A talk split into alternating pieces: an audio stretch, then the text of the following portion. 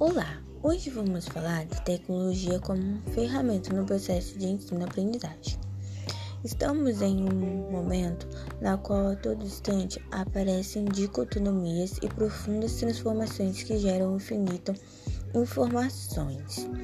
As informações recebidas são tantas que o ser humano não consegue aprender tudo o que é passado e nem guardado todo o conhecimento elaborado. Esse fato gera insegurança, medo, ruptura no saber e torna sua vida fragmentada. A exigência social atualmente é maior, determina que todos saibam caminhar por áreas antes desconhecidas, tal a qual a tecnologia nas escolas.